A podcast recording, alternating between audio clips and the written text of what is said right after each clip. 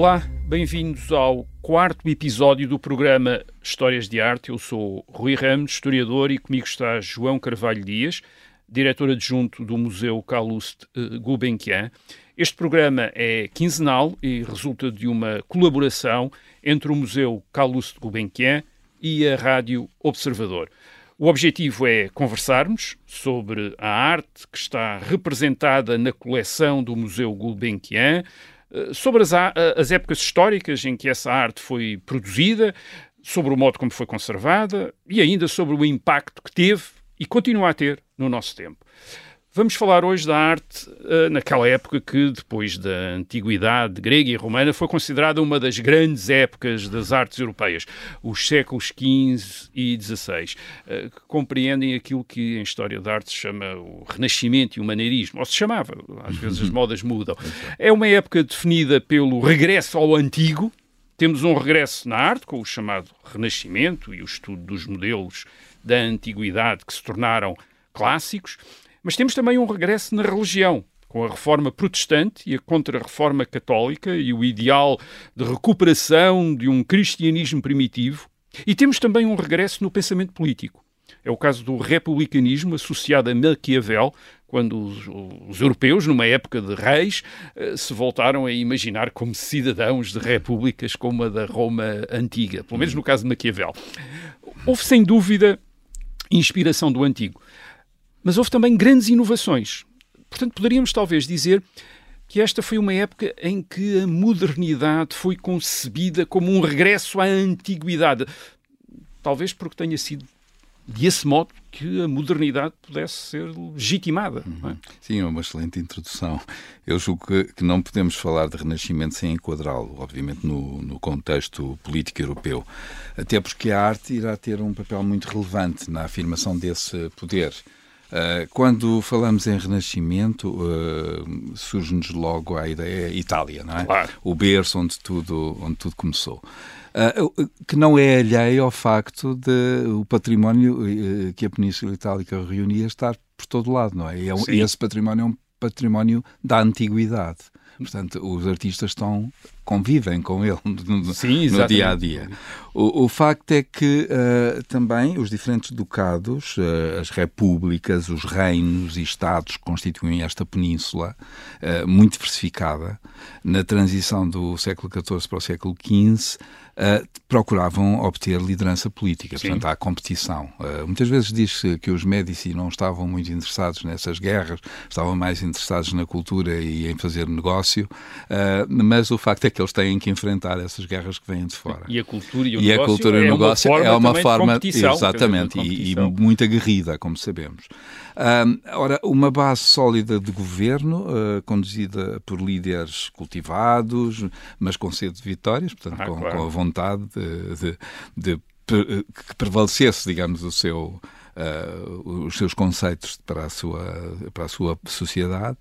Evocam efetivamente os grandes Césares de Roma. Portanto, estamos aqui numa, numa espécie de divisão que é uma divisão unificada no, no, caso de Roma, mas sempre uh, com características muito locais.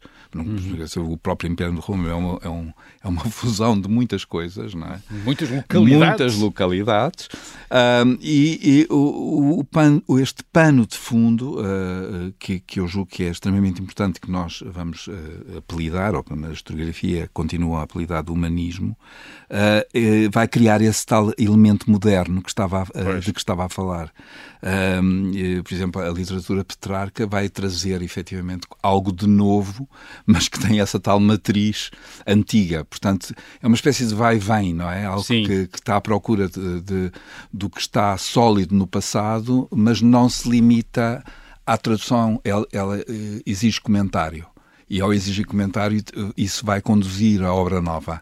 É uma obra e, nova, portanto, e é um novo pensamento. Não é? A antiguidade é uma matéria. A antiguidade é uma matéria que está ali uh, pronta a ser. Exatamente, exatamente. exatamente. É algo que é muito. Uh, para a maioria das pessoas, talvez esta época esteja associada sobretudo à pintura. A pintura Sim, produzida claro. em Itália, por Itália. pintores como Bellini, Tiziano, Rafael, Leonardo, Michelangelo. Hum. A coleção Carlos Gulbenkian tem uma uma obra de um dos grandes pintores desse renascimento italiano, Cima de Conegliano, uh, um pintor ativo em Veneza, autor, aliás, autor de um dos uhum. mais impressionantes retratos Exato. de Cristo, hoje na National Gallery. Mas aqui no Museu Carlos Gulbenkian temos o descanso na fuga para o Egito, talvez do fim do século XV. Uhum. Uh, o tema é religioso, uh, mas tratado com de maneira muito especial, com uma majestade tranquila uhum. e de resto tem quase tudo aquilo que associamos ao uhum. Renascimento, não é? Exato. Quer dizer, o, o cuidado Exato. nas proporções da figura humana, a simetria na composição, uhum. a atenção à paisagem, o uso da perspectiva, o, o jogo da luz e da sombra. Isto é uma, uma peça de antologia, é, uma é, antologia. É, é, é curiosamente isso, isso tudo que está a dizer e é, e é também curioso porque o Cima, uh, originário da Conegliano, Sim, é o, uh, o tal pequeno burgo a norte de Veneza, uh, é alguém que, que não, dizemos, não está na primeira linha dos pintores.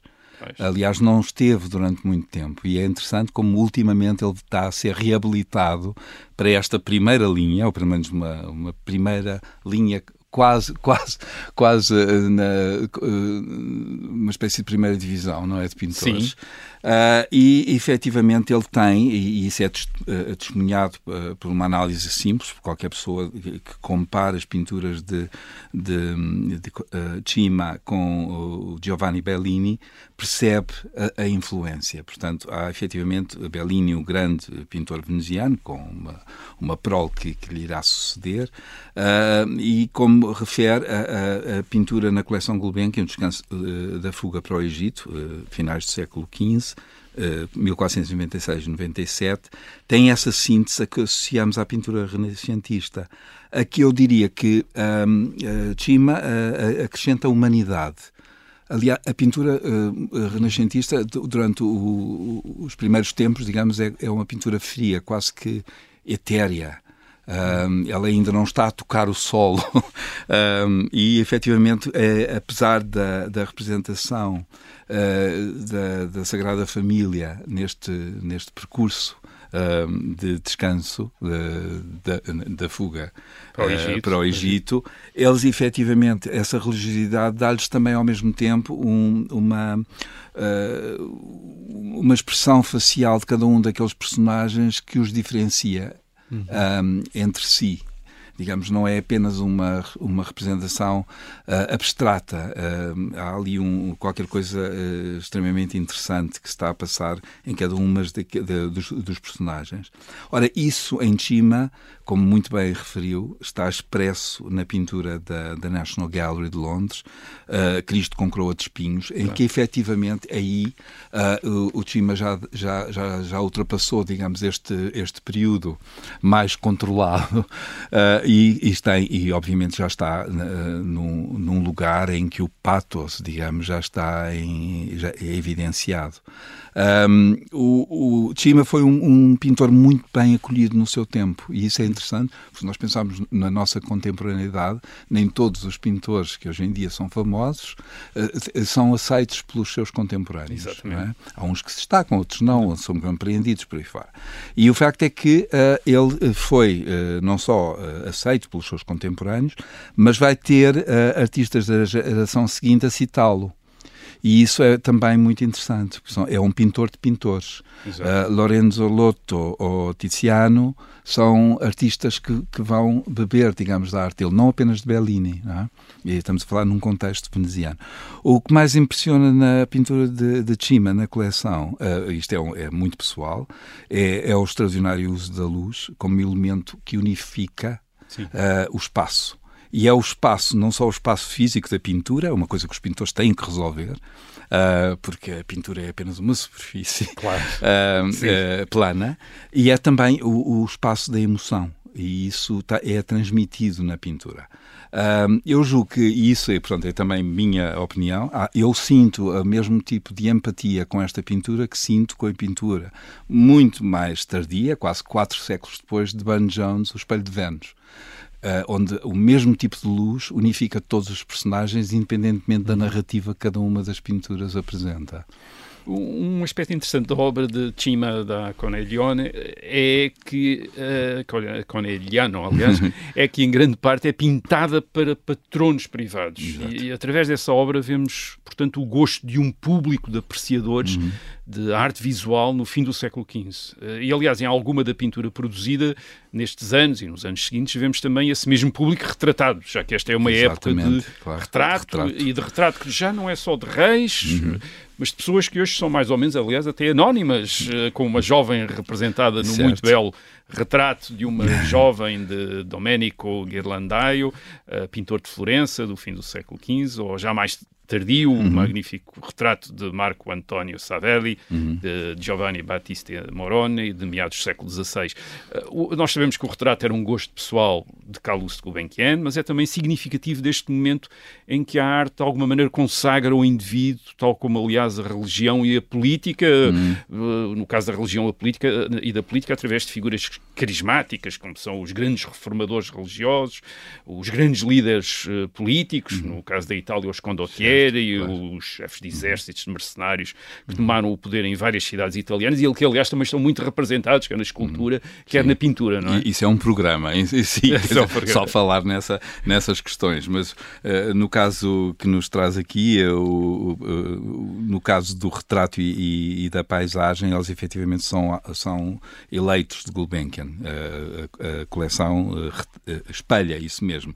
O retrato é fundamental no contexto da pintura do Renascimento, Uh, eu, eu, tenho um, um autor que, que me, to, me, tocou desde, a, desde os, os, tempos em que, em que comecei a estudar História da Arte, que é Leon Battista Alberti, um, um, um homem absolutamente notável e que no seu tratado sobre pintura, que é cerca de 1435, ele refere-se à força divina da pintura uhum. uh, que torna, através do retrato, o ausente presente. Ah. Portanto, eu acho que isto é, é, é exatamente o, o, o, aquilo que, que o retrato, de alguma forma, Uh, nos, uh, nos convoca. Essa, essa, uh, o tempo passa e a presença fica. O, o, retrato, obviamente, que vai estar ao longo da história presente, conforme referiu, não só na pintura, mas também na escultura. Há, há efetivamente também uh, aqui, uh, neste período, um renascimento do verismo, de, uma, de um fazer igual ao, ao, natural, à vida. as, as, características faciais, a expressão psicológica do retratado, ela, ela é digamos, transmitida pelo, pelo artista. Não é apenas um, algo que é abstrato. Uh, aquela pessoa existe, não é uma representação idealizada. As duas pinturas da coleção Gulbenkian que, que referiu, elas estão separadas cerca de 100 anos. Pois. Uh, e isso é muito interessante. O, o, o rosto da jovem de Guirlandaio corresponde a uma tipologia que vamos encontrar nos frescos da Capela Sassetti, na Igreja de Santa Trindade, em, em Florença. Uh, uh, realizados por este pintor, por, por Guirlandaio. Uh, eu julgo que estamos perante uma beleza tranquila, protegida pelo elemento coral. Ela tem um, um um, um colar de coral que, que, tem uma função de proteção do mal, aquilo que na história da arte se chama potropaica, é. uh, e que eh, é também um símbolo de regeneração. Portanto, é uma jovem que está aqui num potencial de vida, digamos assim. Um, ao contrário da, jo da jovem de Guirlandaio, uh, cujo olhar não enfrenta o observador, uh, o, o, o, retratado de Moroni, Marco António Savelli, confronta-nos uhum. e, e, criando um espaço de intimidade entre o observador e o, e o retratado. Uh, Moroni foi um dos grandes retratistas do seu período, aliás, a recente exposição na, na Royal Academy em Londres, em que esta pintura esteve presente, uhum. uh, revelam exatamente isso mesmo, a, a, extraordinária capacidade de tensão psicológica que os seus retratados já reuniam, um, e com grande fidelidade e realismo. Uh, portanto, é realmente um pintor notável. Uh, temos depois as medalhas. E as medalhas hum. são talvez um dos mais óbvios elementos de recuperação renascentista da antiguidade grega e romana. Uh, e o Museu Carlos Gulbenkian inclui algumas das medalhas de Pisanello. Sim, o António di Puccio Pisano. Então, é, exatamente, o Pisanello. Ele é, ele é considerado mesmo o inventor da medalha moderna, portanto há uma espécie de renascença uh, de, de, de, algo que, que é inspirado nas moedas da, da antiguidade, uh, do que o próprio uh, Pisanello era colecionador. a coleção de Gulbenkian tem várias medalhas de Pisanello e elas efetivamente têm essa preocupação do retrato. Também, e temos o Gianfrancesco I de Gonzaga, o Marquês de Mantua, o, o Lionel Odeste, Marquês de Ferrara, o Sigismondo Pandolfo Malatesta, Senhor de Rimini. Portanto, temos aqui o, o, o Afonso V de Aragão, rei de Nápoles, um reino que, que, é o maior reino da Península Itálica. Portanto, hum. temos aqui estes personagens absolutamente uh, referenciais uh, nestes períodos. Uh, e é muito curioso porque a, a medalha, de um lado, que é o anverso geralmente tinha o, ro o, rosto do retratado uhum. com, com, uma, com a frase, uma frase alusiva, para não haver dúvidas de quem se tratava, Sim, e do outro lado, uh, geralmente uh, tinha uma, uma citação à sua própria vida, ou um símbolo, qualquer coisa desse tipo. E é interessante que também eh, nós temos na coleção Uh, do, do pintor Gentile Bellini, portanto da tal linha da família, a família Bellini, uh, uma, o desenho, portanto a, a, concretização de uma medalha de Maomé II, o sultão dos turcos, um, que, é, que é subejamente conhecido, o responsável pela queda do Império Bizantino, mecenas, iluminado, alguém que, que trabalhou uh, exatamente neste sentido da recuperação das artes, do encontro com, com o Ocidente. Portanto, muito interessante esta medalha cunhada em Veneza no final do século XV.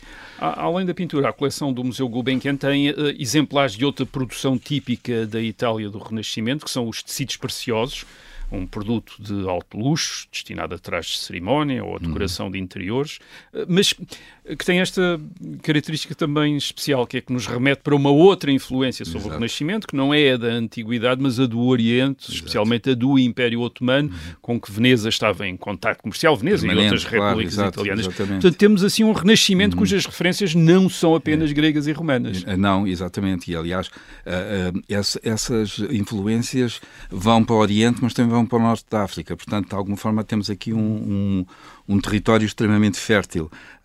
Uh, os textos que, uh, textos que aportavam a Veneza, vindos do Oriente, irão ser exportados para outros portos do continente europeu, uh, incluindo Lisboa, naturalmente. Não é? E, e, as cidades cada vez mais poderosas do norte de, da Europa. as novas rotas comerciais que os, que os portugueses de alguma forma irão abrir, uh,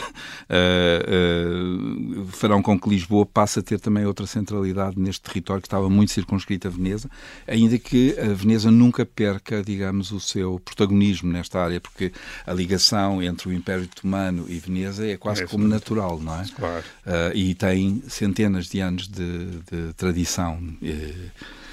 Nos textos, uh, creio que vale a pena destacar ainda as tapeçarias italianas e flamengas já do século XVI, uhum. com cenas mitológicas que quase podem rivalizar com a pintura e que deveriam criar ambientes uhum. de conforto e de luxo, mas também de narrativas através de imagens, não é? Sim, exatamente. É, é, essa é a dupla função, é o, a narrativa através de imagem e também o conforto que davam os próprios ambientes, que, que eram um pouco hostis. Uh, a coleção Gulbenkian tem uh, exemplares, uh, não só de manufatura italiana, mas como de flamenga. No caso da italiana, uma armação Jogos de Crianças, tem cartões de Giulio Romano. Giulio Romano era pupilo de Rafael. é uma encomenda do do, do, do Hércules de Gonzaga. Uh, ele, as armas estão nas tapeçarias, por isso, de alguma uhum. forma, isso também uh, é importante. Uh, elas devem ter sido produzidas em Mantua, 1540, mas a manufatura, Nicholas Kasher, o, o mestre tapeceiro, era, era Flamengo. E, e, ele fixou-se em Itália, exatamente, Bruxelas. No caso da Vertum Nipomona, a outra, a outra tapeçaria que, que, que referimos, essa flamenga, naturalmente já, já executada em Bruxelas, um, ela uh, tem cartões atribuídos a Peter Koch a Van. É, é uma, um, não é muito recente esta atribuição. E isto é interessante porque a história está constantemente está, a descobrir coisas. E efetivamente o ideário, o ideário é o da antiguidade, tanto num caso como no outro. No caso da, da italiana, uh, temos uh, uma representação de Vênus numa barca e sempre as crianças a brincarem, os jogos de crianças. Em todas as, as tapeçarias temos estes pequenos despidos em atividade lúdica intensa. No caso da, da, da tapeçaria flamenga, o, o Vertumni Pomona é inspirado nas, nas metamorfoses do Ovídio. Uh, nós, os séculos XV e XVI, são também os da adoção da imprensa, na produção de livros, uh, livros que já não se destacam pela, talvez pela caligrafia, pela iluminura, como os da Idade Média, mas uh, as encadernações, que deram um novo luxo ao livro impresso e Carlos Gulbenkian colecionou esse tipo de edição de obras clássicas. Não Exatamente, não. E sobretudo nesse caso eram as, as encadernações que lhe interessavam. Uh, estamos a, a, pensar, por exemplo, uh, na herança, lá está, do, do, Império Otomano, o acesso às culturas longínquas, da Rota da Seda facilitou este intercâmbio. E, uh, por exemplo, uma obra como Valérios Maximus no Peréditos, parece um, um, um palavrão, ela é publicada em 1534, mas tem, é um texto impresso por a tipografia de Aldo Manúcio, estamos no princípio exatamente da, uhum. da, da impressão pressão Uh, e, e, tem a marca do, com a Angra e o golfinho do, do, do Aldo Manúcio e, e, a, e a própria encadernação é, é, é brazonada com, uh, com, uh, com os, os, emblemas da família veneziana Cornaro, que estava muito ligado ao comércio do Oriente. Portanto, nós estamos aqui sempre neste vai e vem entre o Oriente e o Ocidente, entre as, as encadernações em cor lacado, que fazem lembrar encadernações islâmicas com brasões uh, locais de venezianos, portanto estamos aqui num mundo de fusão, um mundo de fusão, um mundo de fusão cultural muito, muito, muito interessante. Obrigado, obrigado ao João Carvalho Dias. Uh, voltaremos daqui a 15 dias para sair da Europa cristã e falarmos da arte em outro mundo, o mundo islâmico, sempre a propósito da coleção do Museu Gulbenkian. Até lá e contamos consigo.